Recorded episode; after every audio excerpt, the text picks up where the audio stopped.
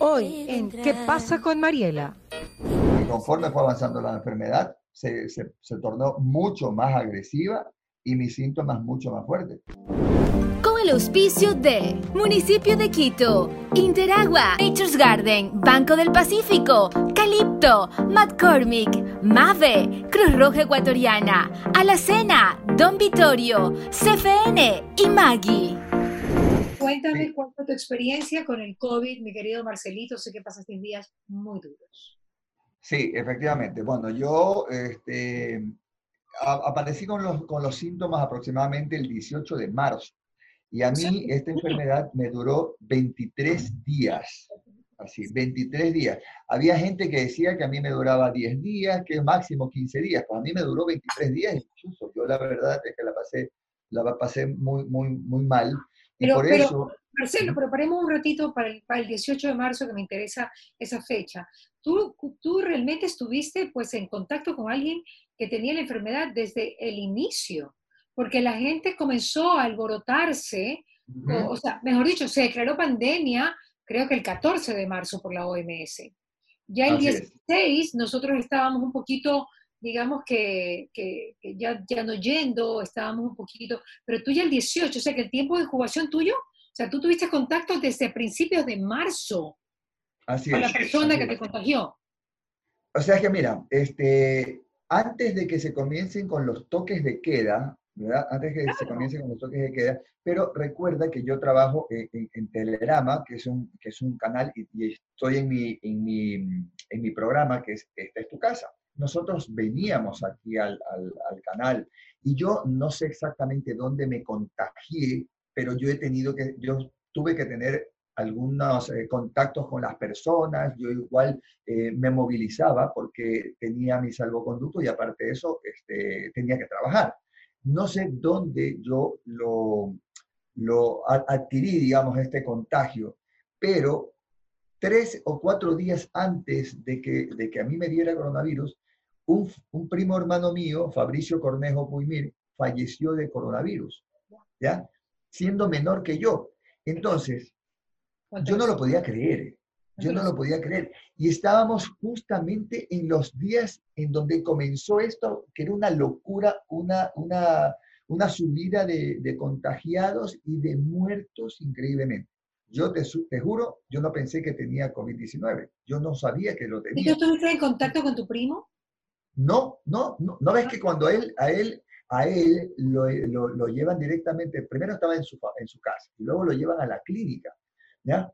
Y todavía nosotros decíamos, bueno, pues ha de ser, ha de ser eh, por precaución, ¿no? Para que no pase cualquier eh, situación. Él fue en- entre el, el número 50 o 60, más o menos, de los primeros fallecidos, ¿ya? Con todos los cuidados de ley, falleció en una de las mejores clínicas de Guayaquil, o sea, no, es, no depende solamente de los cuidados de la medicina, depende también del estado de salud o de inmunidad que tenga esa persona y que pueda resistir. Pero sí, pero en esa época no había los protocolos, no estaban los protocolos tan claros como están ahora, ojo.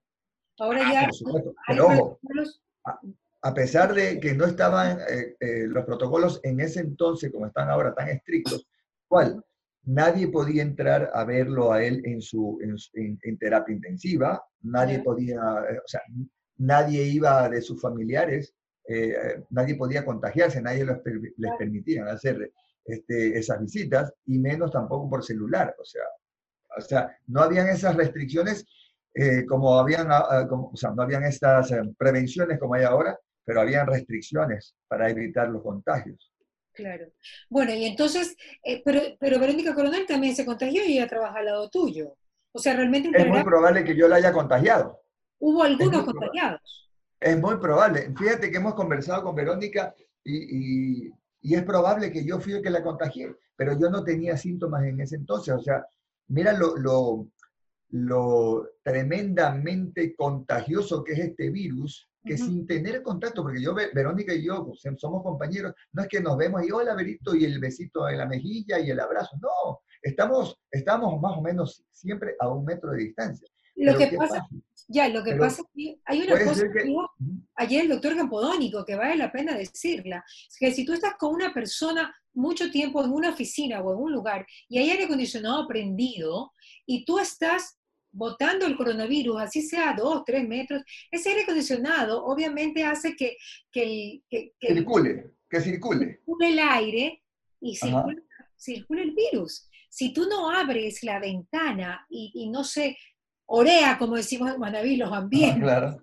o sea, se ventea.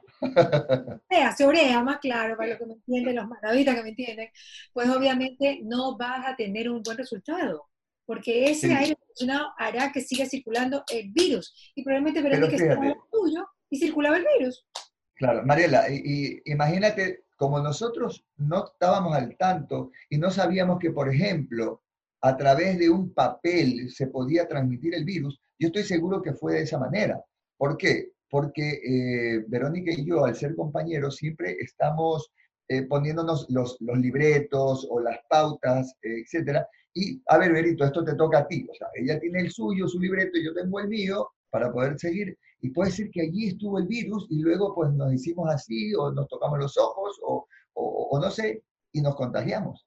Pero a Vero le dio mucho más suave que a mí. Más suave. ¿Y quién más se contagió en Telerama? Eh, este, también Antonieta, María Antonieta Tanús. También. También, también, o sea, los, eh, y fíjate que y los tres estuvimos en contacto, que es lo, o sea, digamos, en contacto físico con, aquí en el programa. ¡En contacto! claro. Entonces estuvimos, eh, en, nos vimos, estuvimos en contacto con ella y, y, también ella cayó. Y el problema es que en el caso de María Antonieta Tanús, ella sí sufre de asma, tiene cuadros asmáticos y a ella se le complicó bastante. Qué terrible. Marcelo, ¿cómo fue lo tuyo? ¿Por qué fue tan terrible? Bueno, porque yo, yo llegué a tener fiebre de 40.5 en algún momento.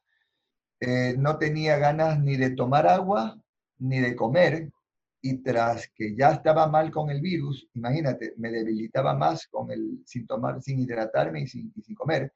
Era una, era una pelea diaria con mi esposa que ella me daba desayuno, almuerzo y cena, y todos los días, a cada rato, que come un poquito, que toma agua, porque eso me mandaban los, médicos. Pero sabes que el agua me sabía combustible y la comida, ya te imaginas a qué me sabía. O sea, no me sabía bien, para decirlo suave. ¿ya? o sea, me daba un asco tremendo la, comida, pero es un asco terrible, ¿ya? Este, y, bueno, en, en, las noches, dolor del cuerpo, fiebre alta, escalofríos, eh, muy, muy, muy feo. A mí me cogió feo. ¿Qué tomaste, Marcelo? ¿Y no será que le diste la espalda al, al virus y, no quisiste tomar nada en, los primeros días y por eso se te complicó? Es correcto, es totalmente correcto, porque yo no sabía que estaba contagiado con el COVID hasta que me hice la prueba. Y hasta antes de hacerme la prueba, ya yo comencé a sospechar. ¿Por qué? Porque se me fue totalmente el olfato y el gusto. No me sabía a nada la comida, bueno, no tenía sabor nada al principio, ¿no? Estoy hablando al principio. Y, y tampoco el olfato, no tenía, no, no, no percibía los, los aromas distintos. Puede ser que tenías perfume o puede ser que tenías otro, otro olor y, yo no lo, no lo identificaba. Entonces, ya yo me venía sintiendo mal, con un poquito de malestar en el cuerpo, se me fue el olfato. Yo dije, mm, estos síntomas no es de trancazo, no son de dengue, que a veces que también había la posibilidad de que sea dengue. Yo quería que sea dengue, pero no. En todo caso, este, ya cuando me hice la prueba del hisopado, pero me salió así, ¡ping! Coronavirus. Y me aislé totalmente, estuve 33 o 34 días en mi, en mi dormitorio. Un mes, 3, 4 días en mi dormitorio. ¿Qué hacías en el dormitorio? Bueno, aparte de quejarme que me dolía todo, o sea, este, estaba, estaba, me deprimí horrible, me, me, deprimí, tanto me deprimí que un día que, donde yo me sentía tan mal que yo rezaba a Dios para morirme, no para salvarme, imagínate. Así como te quedaste ahorita, se quedaron muchas personas. Yo le rezaba a Dios para morirme. O sea, estaba súper mal, estaba súper mal. ¿Qué día? ¿Qué día? ¿Qué día fue ese?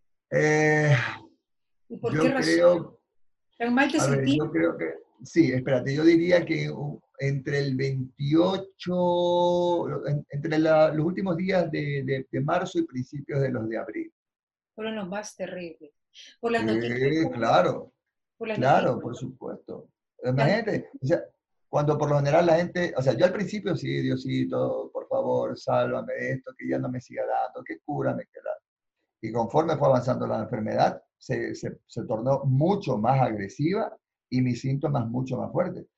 Tanto así que ya yo comencé a perder el, el- la, o sea, a, a- a tener problemas para respirar y eh, tuve que utilizar hasta cuatro tanques de oxígeno, utilicé yo. ¿Ya? Entonces, cuando ya yo saturaba, estaba saturando entre 86 y 90, los Nada. médicos me dijeron, hay que meterlo al hospital, hay que meterlo ya a una clínica. Y mi esposa, Lucía, me dijo, y le dijo, ¿sabe qué? No, en las clínicas hay mucha carga viral, la gente estaba totalmente alocada, no había, no había ni camas, no había medicinas, no había, bueno, todo era un caos. Estuve en el momento preciso de la pandemia, todo era un caos. Entonces ella me dijo, ¿sabes qué? Prefiero eh, cuidarte yo, estar contigo aquí y que, y que los médicos, pues a través de, tele- de pues, o del chat o de llamadas por teléfono, pues me, vayan curando. Y así se fue, y así fue. Solamente una sobrina que trabaja en una clínica eh, prestigiosa en San Borondón, ella, ella sí me iba a poner los sueros a mi casa. Ella ¿Cuál fue? trabajaba con la gente con, con COVID, pero ¿Con ella qué- obviamente iba, ¿Qué iba con, claro, ¿ah? ¿Qué sueros te pusiste? los, eh, para poderme hidratar, porque yo no tomaba agua, me tenían que hidratar. Ya, o sea, yo me negué a tomar agua, me negué a comer, por, la- por lo que yo te decía, me sabía terrible. Y, este, y entonces me dijeron, entonces hay que, hay que ponerte suero porque si no te mueres. Así de fácil. Pero Marcelo, ¿por qué dejaste? O sea, me da la impresión de que tú tuviste una desidia terrible contigo mismo. O sea, si Llegué a un momento, sí, sí, yo lo, yo, y yo lo digo en mi, en mi video, en, mi, en Instagram, que mucha gente, bueno, ha sido el video más exitoso que he tenido, más de 80 mil visitas, vistas, y, o sea, tengo que morirme para que la gente me visite, ñaña, por eso te digo todo. ¿Ya? Este, y como casi mil comentarios, porque ahí yo dije, o sea, yo, yo expresé todo lo que yo sentía y al último di un mensaje de esperanza cuando ya me había curado y estaba en proceso de cura, de- o sea, de, de- de- de- de salvarme, digámoslo así, este, yo hice ese video eh, en mi Instagram, que es marcecornejo.tv. Lo digo para que la gente lo vea. ¿qué te salvó? Me salvó mi esposa. Me salvó mi esposa. Ella me salvó porque ella se, se, se encargó de ir a ver las medicinas a las distribuidoras cuando no había, porque llamaban a las farmacias, no había. Entonces tuvo que ir a hacer un recorrido, un via crucis por todas las, las farmacias, no eran las siete iglesias, eran las siete farmacias y, y- y distribuidoras para poderme conseguir los sueros, las, las pastillas que mandaban los, los, eh, los doctores y casualmente las pastillas que, que- que a mí me dieron para el tratamiento al principio costaban 15 dólares. La Después cama. llegaron a costar, después llegaron a costar 150 dólares porque no habían y así te las vendían. De 15 a 150 dólares. Imagínate. Claro que sí. Y, y no, no te pusieron a- el suero de tosil, tosilumab, una cosa así, no, no, no tuviste ese suero. No, sea, no, no. Mira, Solamente tomaste hidroxicloroquina. me, yo tomé, claro, eh, hidroxicloroquina y acitromicina. Acitromicina. Claro, esa, esa, era, esa era la combinación. Pero, ¿qué pasa? Que yo podía tomar la oxicloroquina simple, ¿por qué? Porque yo no tengo afecciones cardíacas. Y esta pastilla sí es eh, contraindicada para personas que tienen eh, problemas cardíacos, hipertensión, porque este tratamiento puede matarlos en vez de salvarlos. ¿ya? Entonces a mí me dieron... No, eso todavía está en estudio. Eso todavía está en. Algunos, algunos decían que los podía matar, o sea, digamos, le podía complicar el, el, si, si, Sí, pero, este tratamiento. pero yo creo que he salvado más gente de lo que ha matado en todo caso, porque...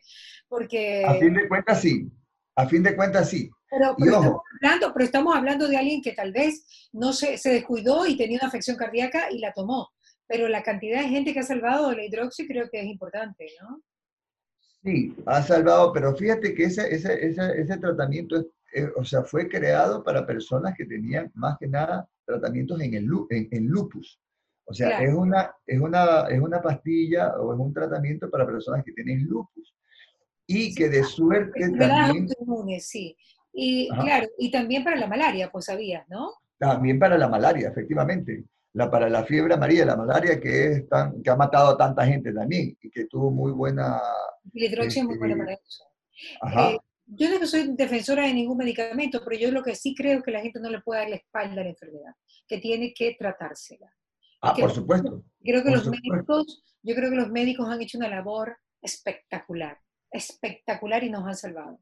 Nos han salvado. Yo digo, hay ciertos que le tienen más fe a la hidroxia, hay otros que le tienen más fe a la ivermín, hay otros al colufase, hay otros al motose, eh, hay a, mí, a, mí, me dieron colufase al principio, te cuento. ¿ah? A mí me dieron colufase al principio, ya, pero, pero no, no me ayudó tanto al principio, como te digo. O sea, y como ya yo me puse más grave, entonces me dieron este, esta pastilla de... ¿Nunca llegaste a tomar antiinflamatorios y, corticoides? ¿No? ¿Nunca hubo, nunca hubo ese, nunca llegaste a ese estadio? Eh, no, nunca llegué a eso. Sin embargo, al principio, al principio, cuando yo tomaba paracetamol para bajarme la fiebre y para los dolores del cuerpo, a veces sí se me dolía tanto que si tomaba este, las, pastillas que, yo tomo cuando me duele, por ejemplo, la espalda o, las piernas, yo he hecho mucho ejercicio y estaba dolorido, es para desinflamar, que eran analgésicos y desinflamatorios. Pero eso fue al principio. Y después ya... para ti, ¿cuánto tiempo te descuidaste, Marcelo? Porque a mí es muy importante que la gente que nos escucha chequee y vea que no puede descuidarse. Que el primer síntoma es un síntoma de alarma, que hay que en ese momento llamar al médico y medicarte ese día. O sea, no, al día siguiente no, ay no, será una gripe, ay no, es dengue, ay no, es diarrea, ay, no, no, no, no, no, no, no, aquí es dos cucharadas de caldo en mano a la presa. ¿Cuánto tiempo te cuidaste para que seas ejemplificador para la gente que nos esté escuchando? Mi, mi, problema fue ese, y lo digo en el video, que yo pensaba que no tenía este, el coronavirus y entonces eh, dejé pasar, eh, ¿qué será? Unos cuatro o cinco días entonces ya cuando la cosa estuvo grave, entonces ahí fue que, es que, que ya comencé a sentirme verdaderamente mal. ¿Sabes que los médicos dicen que la hidroxicloroquina o el ivermín, cuando mejor efecto hace, es en los primeros días? Porque ya se ha infectado demasiado el virus en cinco días. Totalmente, totalmente de acuerdo. Por eso te digo, yo, yo pensaba que tenía un trancazo. Ya, yo pensaba que tenía trancazo. ¿Qué se te ocurre? Todo el mundo estaba con COVID, ¿qué va a hacer trancazo? No, Como me dijo el doctor Guevara hace años, hace un mes que entrevisté. todo, aquí, todo, sospecha, por favor, primero piensen que es coronavirus. O sea, no, para alarmar, ahora, sino piensa lo peor. pero ahora, lo, ahora yo mismo lo digo, por favor. o si usted cree que está estornudando porque de pronto es alergia, o si le subió un poquito la fiebre, no, tiene que hacerse inmediatamente. O se hace la prueba para salir de dudas o se hace valorar por un eh, doctor. Pero no puede hacer lo que yo hice, que era pensar que no estaba eh, contagiado. Que eso fue lo que yo pensé. No estaba contagiado. Gustavo Navarro también pasó momentos terribles, más o menos al mismo tiempo que tú, porque son los ah, hombres los que llevan la peor parte. Eso también vimos en la explicación con el doctor Campodónico ayer y creo que hoy día eh, la vamos a subir para que todos la vean. Una, una charla magistral de este médico y, es importante que lo vean también en Mariela TV, en mi canal YouTube. Pero, pero que los hombres son los que llevan la peor parte, Marcelo. Sí, las estadísticas lo demuestran. El 70% es hombres y, el 30% es las mujeres. Ese es más o menos el, porcentaje de, de, diferencia, pero asimismo, eh, ahora fíjate tú, yo con el virus fuerte, yo contagié a mi esposa, obviamente a Lucía, Y a Lucía solo le dio dolor de cabeza, un poquito de malestar, pero ni siquiera, ni siquiera se sintió mal como si fuera una gripe normal, no, ni siquiera eso. ¿ya? Entonces, eh, pero, ella se medicó a tiempo, me imagino que se medicaba con lo mismo que tú te estabas medicando. Te cuento que no. ¿No? No. ¿Por qué se medicó ella? Simplemente paracetamol. Eh, no creo que tomó ni, siquiera paracetamol. Este, Ajá. O sea, te mentiría si te digo, lo único que creo que tomó fue una pastilla para el dolor de cabeza porque le dolió la cabeza.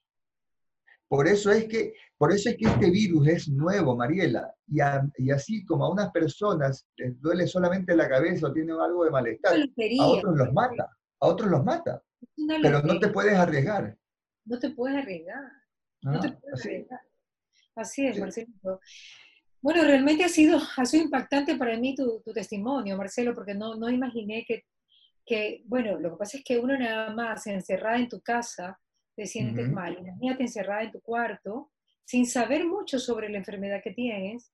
No, no pues, oye, Mariela, y otra cosa, pues, más allá de que no sabías la enfermedad, o sea, no se sabía mucho sobre este virus a nivel nacional, porque ya se venía dando a nivel internacional, pero toda la información que, está, que yo recibía durante, durante el, el, confinamiento en mi dormitorio era que la cantidad de muertos que había, pues, o sea, se contagiaban y se morían. Iban a las clínicas, a los hospitales y se morían. ¿ya? O sea, tras, tras la que tú te sientes mal, la, la información encima había una carga emocional tremenda. O sea, había fallecido mi primo de, de, de COVID tres, cuatro días antes de que a mí me, me, den los primeros síntomas. Entonces, o sea, había la posibilidad, y de acuerdo a mi enfermedad, había la posibilidad de que yo también no salga bien bien librado de esto, o sea, porque se puso grave la cosa. Entonces, entonces por eso te digo, eh, y, yo, y yo lo que siempre, ahora, después de que yo hice el video en, esta, en Instagram, yo terminé con una frase que ahora es mi firma personal. Y, no sé si me permites decirla. Que el miedo no nos paralice ni nos quite la libertad. Y que la desesperación no nos quite la esperanza porque llegamos, llegamos a un momento en que la gente tenía tanto miedo de salir a la calle y todo, que, que, que en serio, no que, mis padres, por ejemplo, no querían salir, llevan tres meses ahí en su, en su, en su casa, porque son personas mayores. O sea, y, y, y, el COVID nos ha quitado la libertad, la libertad de ir a un, a ir a un cine, ir a un gimnasio, ir a la playa, ir a, a, visitar a tus padres, ir a visitar a tu familia. Nos ha quitado mucha libertad. Por eso le digo, que el miedo no nos paralice ni nos quite la libertad, pero sí hay que tomar siempre las debidas precauciones. Marcelo, ¿cómo, cómo te sientes ahora? ¿Te has quedado con algún rezago del, del COVID? Eh, cuéntame cómo estás. Ya estás trabajando, te veo que estás en Telegrama. Sí, sí, sí, sí. Yo sigo trabajando, gracias a Dios. Al principio, al principio por, por orden del COE, teníamos que hacer el eh, teletrabajo, ¿no? Desde casa, no podíamos salir de casa, pero ahora ya eh, en semáforo amarillo, ya nosotros venimos al estudio y estamos, eso sí, con nuestros invitados, así como lo estás haciendo tú, desde tu casa o yo desde mi oficina a través del Internet. Pero, pero bueno, yo como me siento ahora, si he tenido alguna secuela, te puedo decir que sí. Me he quedado con secuelas, por ejemplo, eh, cuando respiro muy profundo, o sea, eh, respiro mucho, siempre al último siento una pequeña presión en el pecho, siempre, desde que, desde que tuve el COVID, ¿ya? No me afecta, no estoy con problemas respiratorios, pero no sé si es psicológico o si es físico. Porque no, ayer, el doctor, el doctor Capodónico también habló sobre eso, porque algunas personas también no recuperan el gusto ni el olfato, y es porque todo se te ha inflamado tanto que para que se desinflame totalmente va a tomar no dos, tres meses, tal vez cinco y seis meses, Marcelito. Mira tú.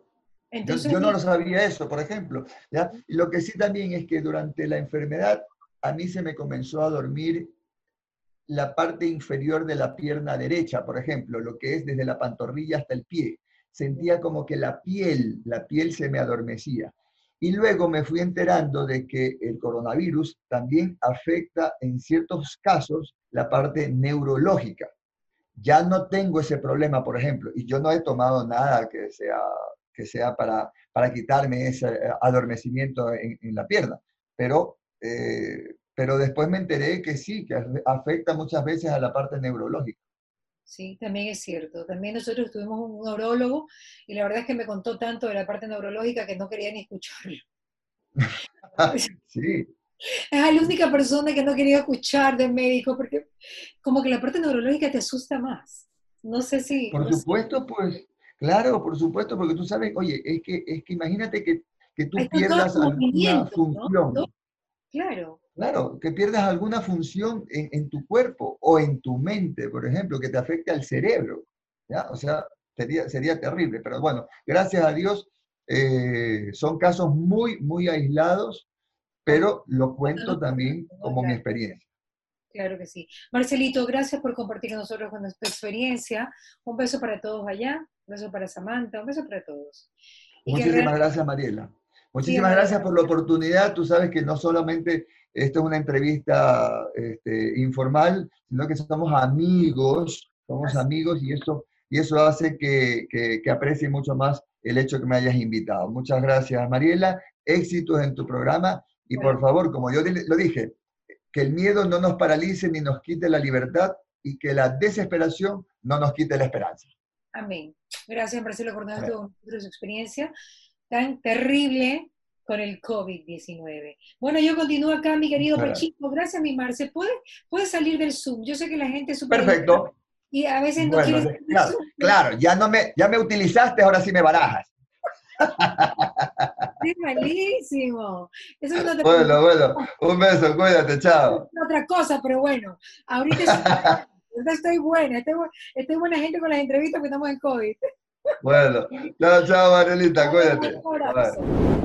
¿Qué pasa con Mariela? Fue presentado gracias al auspicio de Municipio de Quito, Interagua, Nature's Garden, Banco del Pacífico, Calipto, McCormick, Mave, Cruz Roja Ecuatoriana, Alacena, Don Vittorio, CFN y Maggie.